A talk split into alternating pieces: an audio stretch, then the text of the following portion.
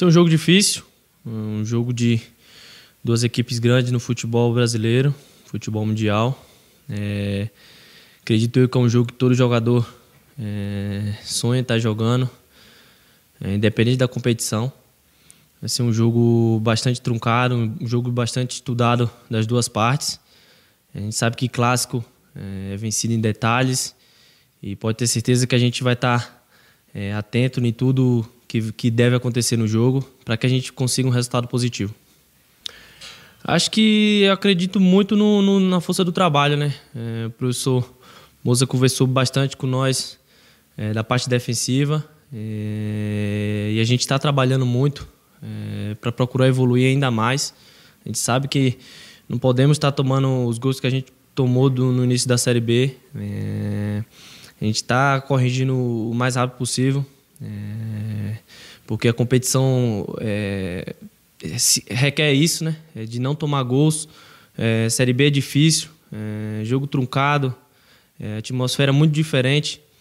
E a gente trabalhando, pode ter certeza que vai dar tudo certo. É, e a gente sabe também que um time que toma poucos gols é um time que chega na frente, que chega lá em cima. E esse é o nosso desejo, esse é o nosso pensamento que a gente corrija o mais rápido possível na parte defensiva, que pode ter certeza que o ataque vai, vai funcionar e a gente vai sair com as vitórias. Com certeza, são jogadores de, de alto nível no futebol brasileiro. É, a gente já conhecia é, o futebol deles e pode ter certeza que o Cruzeiro sai ganhando com isso.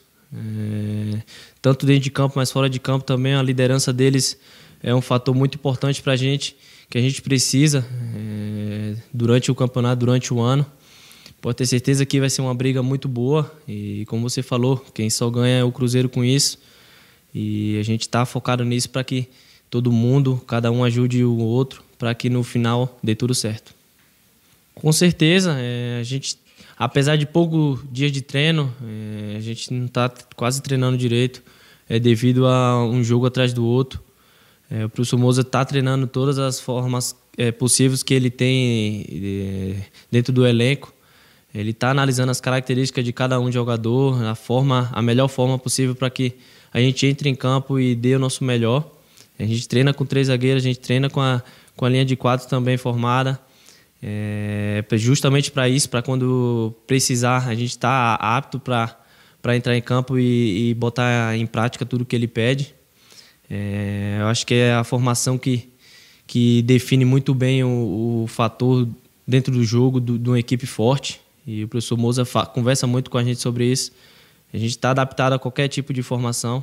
É, então é botar em prática o que ele pede durante a semana, durante os treinos, para que durante o jogo a gente forme da melhor forma possível.